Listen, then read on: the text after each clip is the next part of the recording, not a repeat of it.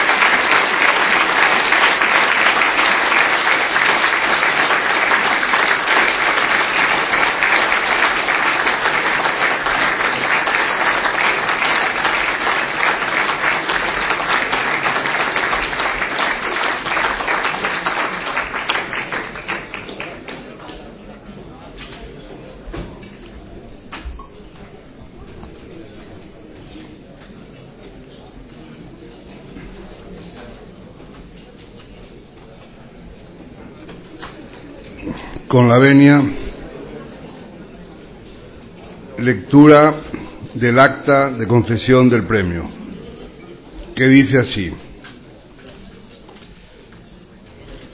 En la sede de la Asociación de Periodistas Europeos, el jurado de la 36 edición del Premio de Periodismo Francisco Cerecedo, presidido por Ana Pastor, vicepresidenta del Congreso, e integrado por Rubén Amón, ganador de la 35 edición del premio, Ángeles Bazán, informativos fin de semana de Radio Nacional, Diego Carcedo, presidente de la asociación, Amparo Estrada, subdirectora de Colpisa, Javier García Vila, director de Europa Press, Montserrat Lluís, subdirectora general del Grupo COPE, Marian Martínez Bascuñán, directora de opinión del país, Xavier Mas de Saxá, corresponsal diplomático de La Vanguardia, Ana Hortas, directora de comunicación corporativa del BBVA, Encarna Samitier, directora de 20 Minutos, Carlos Sánchez, adjunto, director adjunto, perdón, del Confidencial, Karina Sainz Borgo, jefa de Cultura de Voz Populi, Vicente Vallés, director del informativo Noticias 2 de Antena 3, y Miguel Ángel Aguilar, que actuó como secretario sin voto, perdón, acordó otorgar el 36 Premio de Periodismo. Francisco Cerecedo al periodista y escritor Javier Cercas por su dilatada trayectoria como periodista intelectual comprometido. El jurado ha valorado la proyección internacional de sus trabajos periodísticos y de ensayo, que muestran su capacidad para abordar temas políticos desde aristas complejas. Cercas ha probado una inusitada habilidad para captar la acústica emocional de realidades sociales controvertidas y articular estas desde una racionalidad sencilla y profunda. Con ello, no solo ha conseguido mostrar las contradicciones de determinados discursos y problemáticas sociales, sino dar voz a personas que se sentían huérfanas de eco en el debate público. Y lo ha hecho de una forma valiente y comprometida, cultivando su propia voz y dejando siempre un espacio para la reflexión de quienes buscan sus textos esperando encontrar sus palabras genuinas, comprometidas y valientes. En Madrid, a 9 de julio de 2019. Entrega el premio Su Majestad el Rey.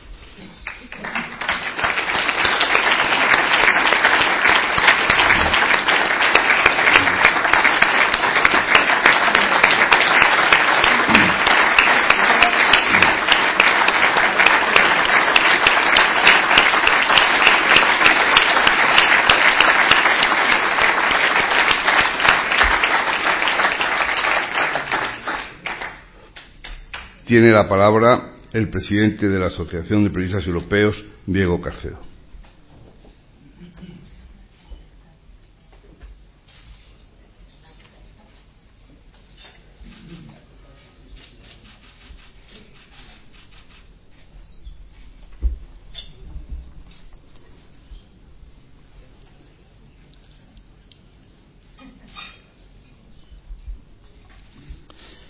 Majestades, ministro de Cultura, autoridades, señoras, señores, amigos, colegas, muchas gracias por el honor de presidirnos y compartir con nosotros un año más esta ya tradicional velada prenavideña en la que la Asociación de Periodistas Europeos rinde homenaje al buen periodismo, al periodismo imprescindible para que la sociedad disponga puntualmente de los datos y elementos necesarios para que cada persona pueda estar informada a la hora de formarse su propia opinión. Lo hacemos a través del recuerdo y el reconocimiento del ejemplo que nos ofrecen dos colegas que ya son parte de la historia del periodismo español. Uno es el inolvidable Francisco Cerecedo, que da nombre al premio que hoy celebra su trigésimo sexta edición. Otro, Javier Cercas, el periodista y escritor que a lo largo de una impecable y exitosa trayectoria se incorpora esta noche a ese cartel de ganadores que sin duda alguna se ha convertido en el escaparate del mejor periodismo español contemporáneo.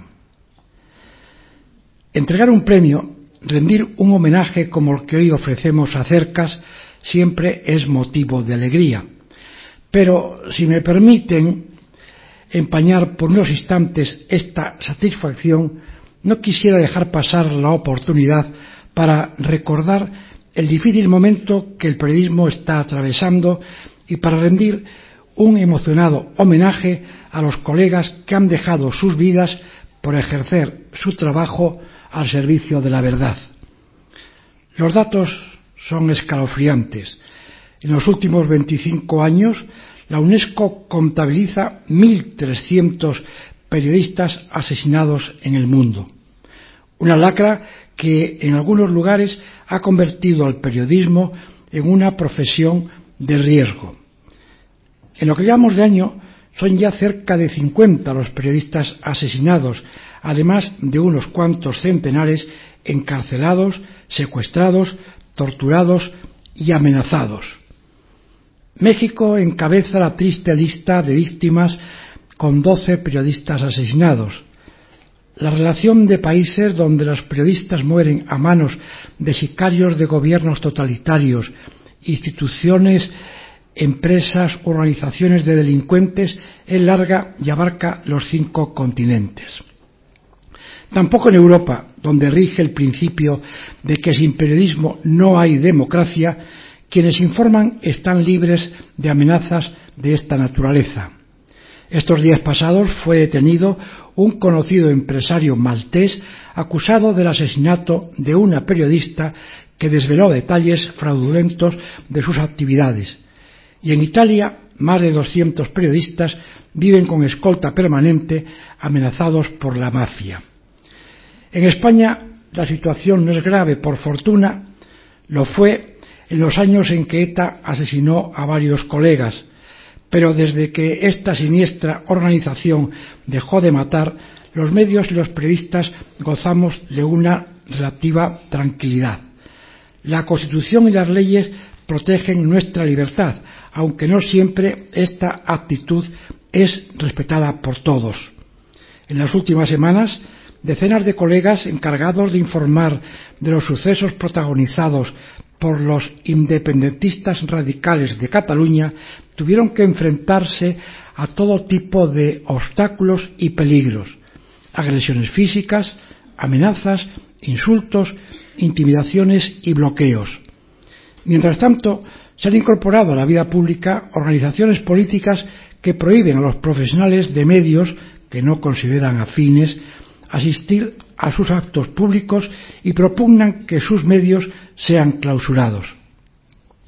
Ante estas circunstancias no podemos por menos de agradecer el apoyo y la defensa que sus majestades brindan a los medios de comunicación y a los profesionales. Y, por supuesto, expresar nuestra admiración a la valentía, libertad de pensamiento y al rigor al contar los hechos con que nuestro premiado Javier Cercas escribe sus exitosos libros, sus artículos brillantes, sus ensayos y sus análisis siempre ilustrativos. Gracias, Majestades, gracias, don Felipe, nuestro presidente de honor, gracias, doña Leticia, nuestra excelente colega, gracias al jurado presidido por doña Ana Pastor, que con tanto acierto eligió al vencedor, al vencedor del Cerecedo 2019. Gracias al BBVA por su patrocinio y gracias a todos ustedes por acompañarnos y compartir con nosotros la preocupación y la defensa de un periodismo siempre comprometido con la verdad. El periodismo que los ejemplos de Cerecedo y Cercas nos muestran que debemos ejercerlo con honradez, honestidad y sin miedo. Muchas gracias.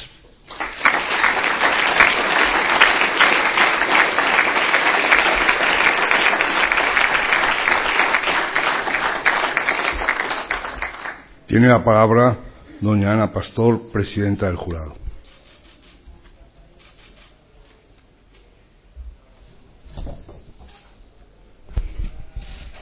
Majestades, señor ministro, autoridades, señoras y señores, representa para mí un gran privilegio participar en esta ceremonia de entrega del Premio Francisco Cerecedo que otorga la Asociación de Periodistas Europeos en España y que hoy llega ya a su trigésima sexta edición. Y si cabe aún más por haberme correspondido la honrosa tarea de presidir el jurado, en donde he estado acompañada por destacadísimas personalidades pertenecientes al ámbito del periodismo y de la comunicación. Gracias a la gentileza de don Diego Carcedo y don Miguel Ángel Aguilar, puedo sumarme hoy con enorme satisfacción, junto con los miembros del jurado, a esta ceremonia en la que, bajo la presidencia de sus majestades los reyes, celebramos un año más como valores de máxima relevancia la libertad de expresión y la calidad literaria. El premio, creado en honor del recordado Cuco Cerecedo, gallego de pro y encarnación del periodista de raza, suma hoy el nombre de Javier Cercas a esta lista canónica de firmas que en los últimos 35 años han dado lustre y prestigio a nuestro periodismo. Un periodismo que sigue dando los frutos sembrados en otros tiempos por grandes pioneros cuya trascendencia puede resumirse en nombres como Azorín, Julio Camba, Fernández Flórez, Luis Carandel o Josefina Carabias, en cuyo honor el Congreso de los Diputados hemos creado en 2018 el Premio de Periodismo homónimo. Todos ellos, como los ganadores del Premio Cerecedo, tienen asegurado un lugar en la historia del periodismo español y su buen hacer cobra cada día más importancia y vigencia en medio del desconcierto provocado en nuestros tiempos por la proliferación de las fake news o por el vertiginoso ritmo con el que fluye la información. Hoy, más que nunca, los lectores necesitamos referentes y por eso hoy tiene también más valor que nunca aquello que desde su propia experiencia señalaba en 2015 Su Majestad la Reina durante la inauguración del décimo Seminario Internacional de Lengua y Periodismo. Cito sus palabras. El pensamiento crítico, en todo caso, siempre va a, seguir a exigir reposo, corrección lingüística y profundidad. A cualidades de ese mismo género se ha referido precisamente en la presente edición el jurado. Cercas, dice el jurado, ha dicho el jurado, ha probado una inusitada habilidad para captar la acústica emocional de realidades sociales controvertidas, así es, y articularlas desde la racionalidad sencilla y profunda. Y ciertamente, los textos de Javier Cercas representan en la prensa de hoy un espacio de pensamiento y de compromiso, expresados además en su forma más diáfana. De la mano del autor resplandecen siempre esas ideas que, filtradas por un ojo atento y un criterio independiente, triunfan en el sentido común y triunfa el sentido común sobre la palabrería vacua y alambicada ideas desprejuiciadas y necesarias, las de cercas, que actúan, si me lo permiten, como antídoto frente a discursos dogmáticos que pretenden desplazar la inteligencia. Con su formación filológica, su experiencia académica y su excepcional enfoque narrativo, el mismo que hace de sus novelas obras tan transparentes como cargadas de sugerencias, Cercas expone un pensamiento siempre lúcido y siempre sincero un pensamiento inquisitivo e inconformista que, como buen admirador de Kafka, metaboliza su experiencia vital y la nuestra y la de cualquier lector para dar forma a una intuición reveladora sobre el sentido y a veces el sinsentido de aquello que acontece. Junto a ello, la obra de Cercas ha ampliado extraordinariamente el ámbito y la influencia de las letras en español, pues se presenta probablemente del autor más estudiado en los cursos de lengua y literatura española en los Estados Unidos, elogiado por críticos como Steiner o por autores como Bolaño o Lessing. Podemos decir además que ese soplo de aire cosmopolita asociado a la obra de nuestro galardonado también ha dejado su huella sobre los lectores españoles, que tras haber leído acercas nos sentimos todos compañeros del campus de Illinois y que hemos compartido las mismas nostalgias, los mismos asombros y los mismos ejercicios de autoexamen gracias a esas narraciones como El inquilino o La velocidad de la luz. Sin duda, la obra de Cercas constituye también un espejo, espejo que el autor pone ante España, ante una España otrora desgarrada, pero en la que hoy prevalecen y deben prevalecer los valores del europeísmo abierto, querido Miguel Ángel, la convivencia, la tolerancia y la democracia. Con esas convicciones, nuestro galardonado de hoy se ha erigido en una de las voces más autorizadas en nuestro panorama intelectual para defender el pluralismo y la concordia, haciéndolo desde su propia vivencia, que ha resumido recientemente con estas palabras. Soy de Gerona, He pasado toda mi vida allí y también soy extremeño. No veo incompatibilidad entre las dos cosas, todo lo contrario, y además no soy una excepción. Hay mucha gente como yo. Majestades, la obra de Javier Cercas, inseparable ya de la cultura en la que nos vemos reflejados los españoles de hoy, demuestra que nuestra era democrática no solo ha sido admirable en sus conquistas políticas, sociales y económicas, sino que ha incorporado los valores de la libertad de pensamiento a una producción literaria y periodística en perfecta sintonía con la mejor tradición de las letras españolas. Quisiera pues expresar peligro mi más efusiva felicitación a Javier Cercas por este merecido premio Cerecedo 2019 y porque de su labor intelectual puede decirse hoy lo mismo que él, el autor, hace unos años dijo sobre Mario Vargas Llosa. Esto es, dijo él, que expone sus ideas, y cito a Javier Cercas, con la máxima fuerza, rigor y nitidez para luego lanzarse a refutarlas en buena lid y en campo abierto. Esto, continuaba nuestro autor, no es de derechas ni de izquierdas, ni reaccionario ni progresista. Esto es algo que está mucho antes que todo eso y se llama honestidad y coraje. Muchas gracias, señor, señora.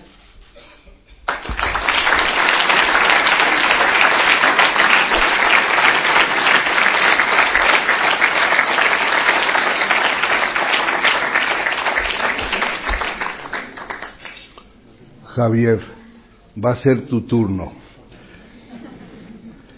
Va a ser tu turno. Quiero que sepas que eso que ha dicho la, la presidenta del jurado, de que sois muchos los que estáis, los que habéis nacido allí y tenéis raíces en diferentes sitios, que a todos esos y a muchos más se ha referido el rey cuando ha dicho no estáis solos en un discurso memorable que yo quiero agradecerle aquí públicamente. Muchas gracias. Adelante, Javier.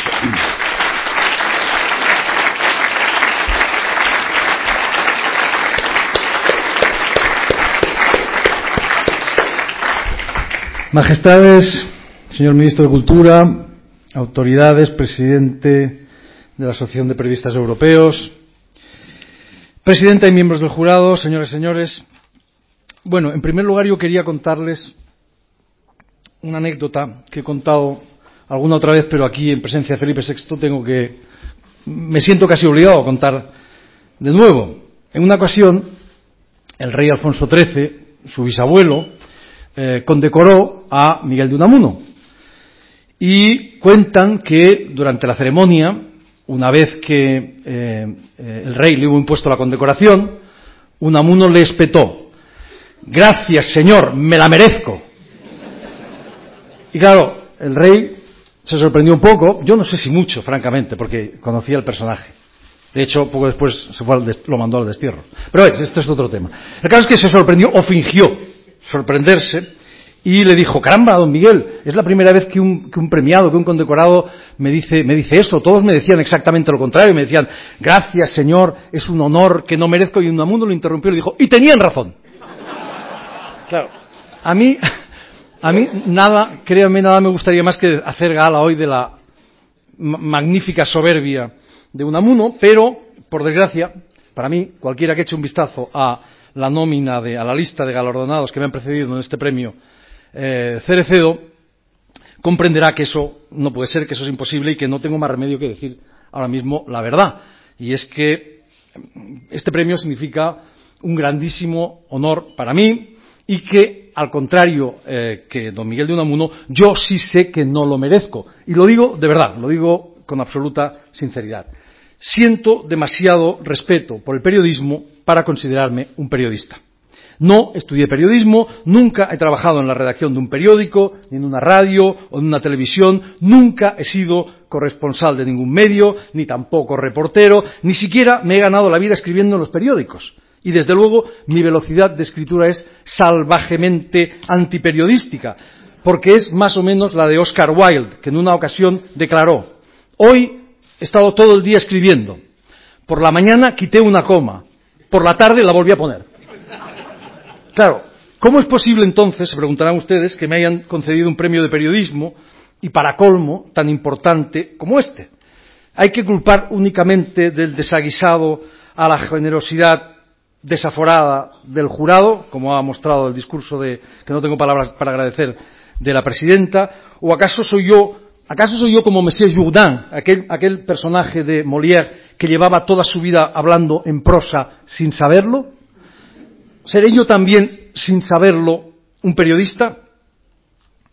Cabe la posibilidad, es posible. Al fin y al cabo, desde hace 20 años escribo de manera regular en un periódico, en el diario El País, lo cual significa, supongo, que aunque no sea un periodista, quizá si puedo considerarme más modestamente un escritor de periódicos. Más modestamente, pero no con menos orgullo. No en vano, esa categoría de escritor es, en nuestra tradición, como ustedes saben, una categoría ilustre es una cosa que se ha dicho tan a menudo que ya es casi un cliché. Gran parte de la mejor prosa escrita en España durante los dos últimos siglos se ha publicado en los periódicos. Ahora bien, las ideas no se convierten en clichés porque sean falsas, sino al contrario, porque son verdaderas o porque al menos contienen una parte sustancial de verdad. Es, sin la menor duda, lo que ocurre eh, con esta. Baste recordar que quien es, para mi gusto, el mejor prosista de nuestro siglo XIX fue, sobre todo, un escritor de periódicos, sino un periodista a secas, como eh, me refiero a Mariano José de Larra. Baste recordar que eh, Azorín, que Ortega, que Josep Pla fueron quizá esencialmente periodistas. Lo cierto es que yo a los periódicos llegué tarde, como a casi todo. También es cierto que, aunque sea en lo esencial un novelista, la escritura en los periódicos cambió mi forma de escribir novelas o simplemente mi forma de escribir.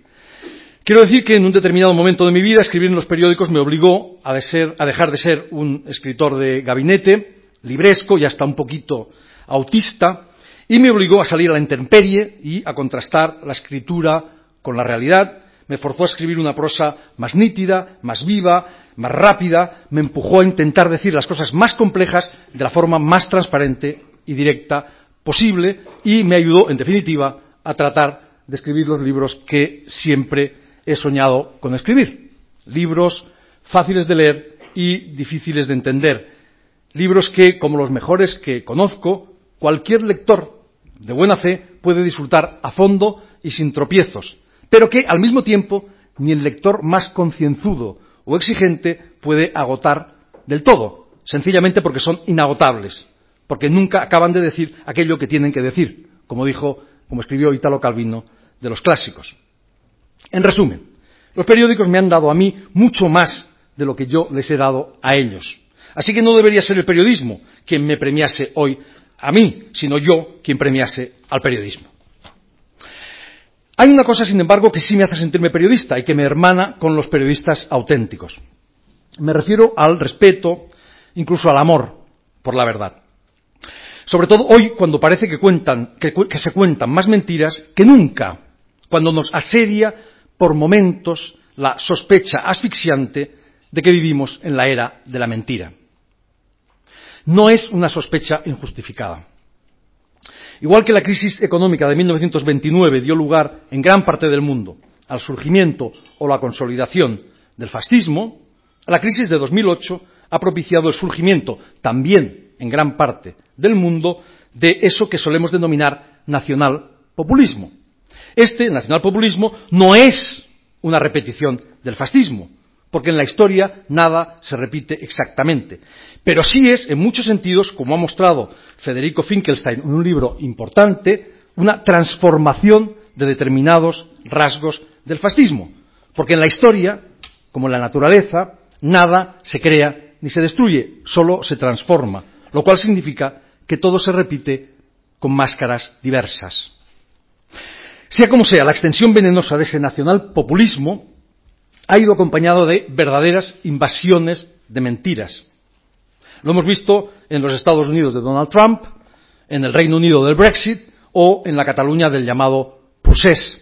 Todos ellos avatares diversos del mismo fenómeno, por distintos que sean o que parezcan, todos ellos causantes de crisis profundas y de profundas divisiones en nuestras sociedades. Y acabo de mencionar Cataluña, y como soy catalán, y como además estoy en presencia del rey, aquí debo hacer un paréntesis. Vaya por delante, señor, que soy un votante fiel de partidos de izquierdas, aunque, no sé si me explico, no siempre soy su simpatizante. Soy votante, pero no siempre simpatizante. Vaya por delante también que, a mi modo de ver, la monarquía que usted encarna es una monarquía republicana, o dicho de otro modo, que es una monarquía democrática precisamente porque está basada en valores republicanos. La igualdad, la libertad, la, libertad, la igualdad, la fraternidad, y que por lo tanto es, se diga o no, implícita o explícitamente heredera del último y frustrado experimento democrático español, la Segunda República. Así que, como cualquier ciudadano español con dos dedos de frente o con menos, yo sé que nuestro verdadero dilema político no es monarquía o república, sino mejor o peor democracia. La prueba es que todos preferimos un millón de veces una monarquía como, pongamos, la Noruega, que una república como, pongamos, la Siria. Bien, sentado lo anterior, quisiera decirle una cosa que me temo, bien, me temo no, estoy seguro de que los catalanes no le hemos dicho con la claridad con que hubiéramos debido decírsela. Quisiera darle las gracias porque el día 3 de octubre de 2017, mientras un, un grupo de políticos felones intentaba imponernos a la mayoría, la mayoría de nosotros, por las bravas, un proyecto minoritario, inequívocamente antidemocrático y profundamente reaccionario, repito, inequívocamente antidemocrático y profundamente reaccionario, es decir, mientras esos políticos arremetían contra nuestras libertades e intentaban derogar el estatut y violar la Constitución aboliendo el Estado de Derecho, usted nos dijo a quienes nos hallábamos del lado de la legalidad democrática que no estábamos solos, como acaba de recordar Miguel Ángel Aguilar.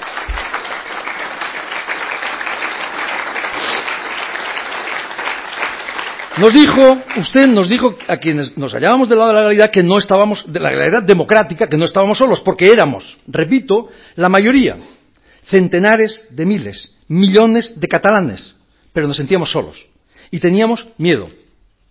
Mucho más miedo del que ahora queremos recordar.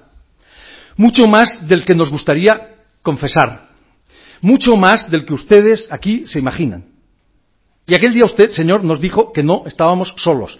Y esto es lo más importante, al decírnoslo usted, nos lo dijo el Estado democrático que usted representa, que no estábamos solos, nos dijo, que no nos iban a abandonar y que esta vez, por lo menos esta vez, no pasarían y no pasaron. Así que muchas gracias.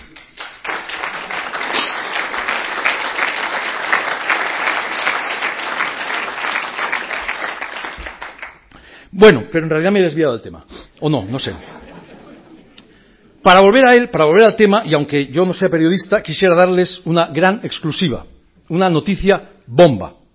Jorge Manrique nunca dijo que cualquier tiempo pasado fue mejor. Los grandes poetas jamás dicen tonterías. Y Manrique, vive Dios, es uno de los más grandes. Lo que Manrique dijo, en realidad, es que a nuestro parecer, comillas, a nuestro parecer, cualquier tiempo pasado fue mejor. Es decir, que el pasado casi nunca es mejor pero casi siempre nos lo parece. La observación, por supuesto, faltaría más, de Manrique, es exactísima. No, en nuestro tiempo probablemente no se cuentan más mentiras que nunca, aunque a menudo nos lo parezca. Mentiras, en la política y fuera de la política, se han contado siempre, porque el hombre es el animal que miente. Lo que lo que sí ocurre hoy, me parece a mí, es que la mentira, vamos, estoy bastante seguro, que la mentira posee mayor capacidad de difusión que nunca. Y ocurre porque uno de los hechos fundamentales de nuestro tiempo es el poder creciente, imparable, casi omnímodo de los medios de comunicación. Hasta el punto de que no hay hipérbole alguna en decir que los medios no solo reflejan el mundo, sino que lo, configuran, en cierto modo lo crean. Esto significa que los medios poseen una responsabilidad extraordinaria. También los periodistas, que son quienes hacen los medios y pueden usarlos para mal, difundiendo mentiras, o para bien, difundiendo verdades. No revelo ningún secreto si añado que hay periodistas que no los usan para bien. El porqué es evidente.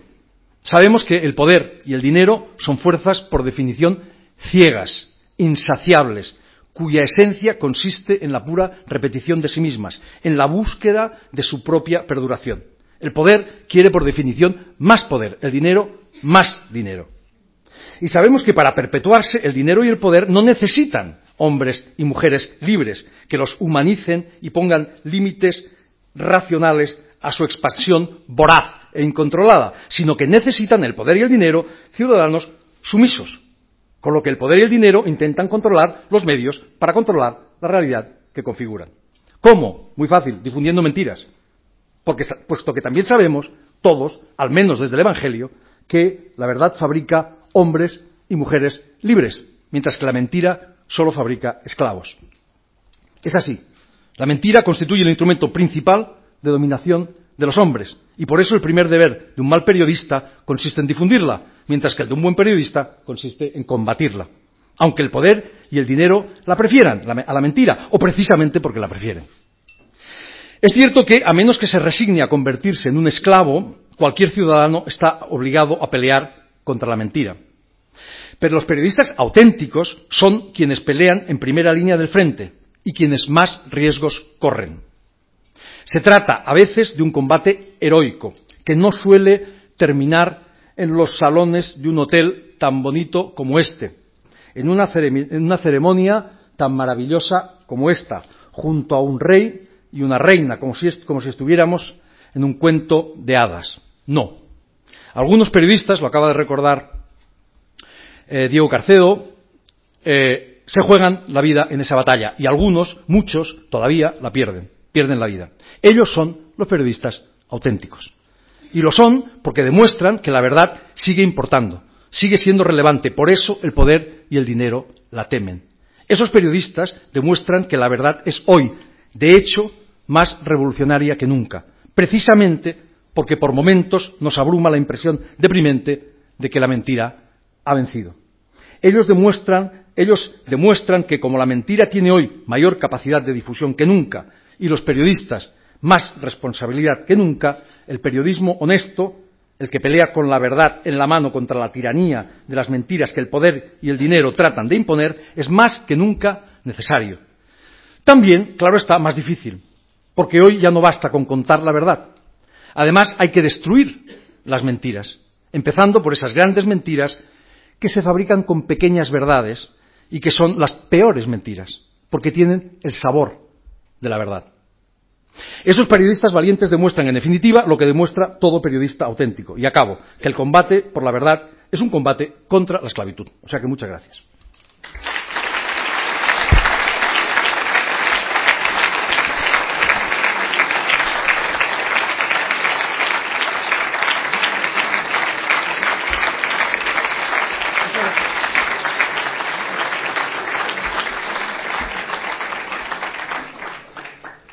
Javier, muchas gracias. En ese combate te seguiremos.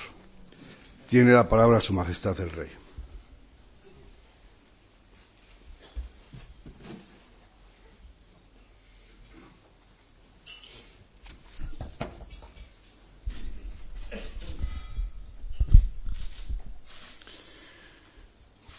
Ministro de Cultura y Deporte, presidente de la Junta de Castilla, la Comunidad de Castilla-La Mancha, vicepresidenta del Congreso y también presidenta del jurado, autoridades, presidente de la Asociación de Periodistas Europeos, querido Diego, presidenta y miembros del jurado, premiado, querido Javier, Merced y familia aquí presente.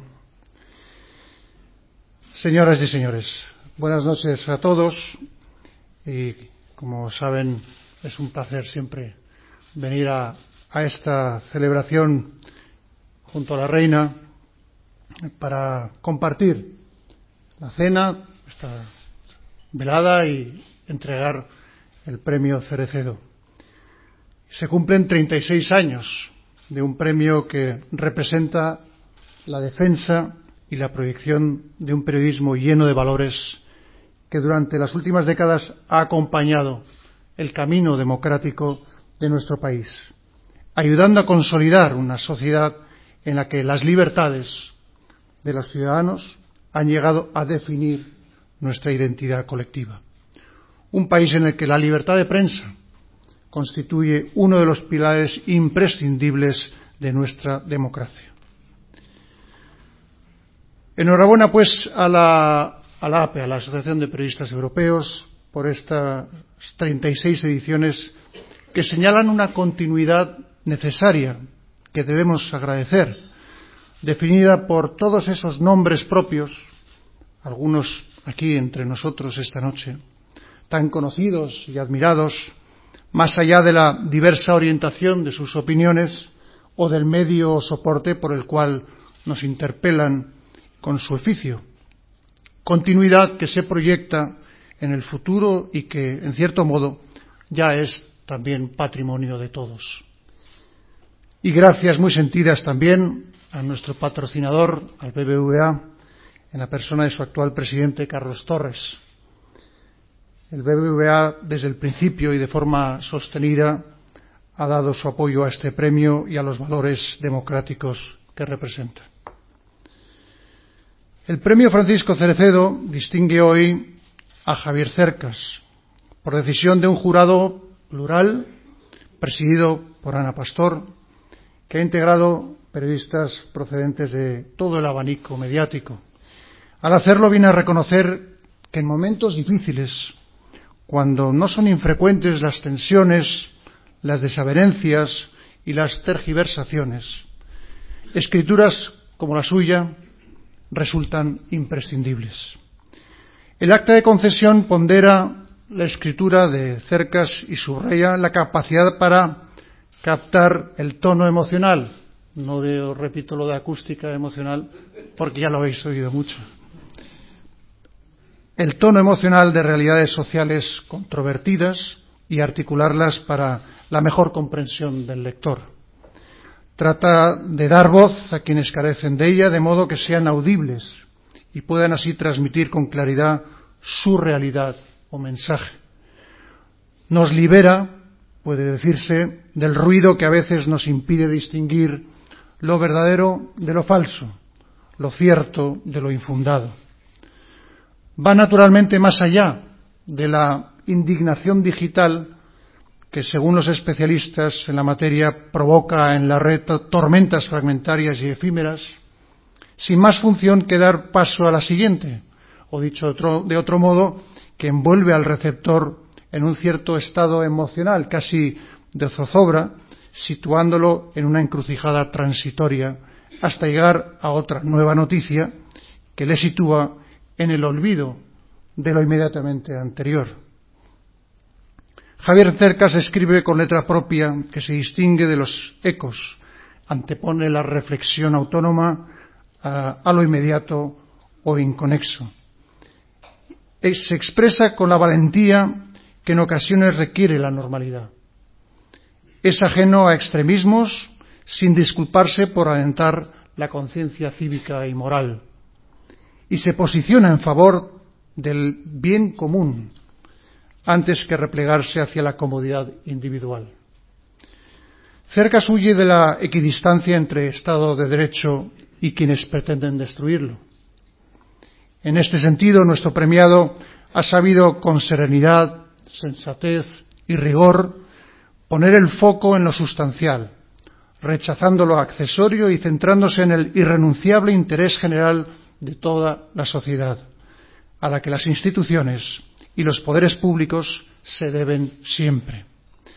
Ese tan necesario bien común que antes mencionaba y del que tanto habla el filósofo político Michael Sandel, Premio Princesa de Asturias del año pasado, como vehículo ético y moral para alcanzar una verdadera y justa democracia.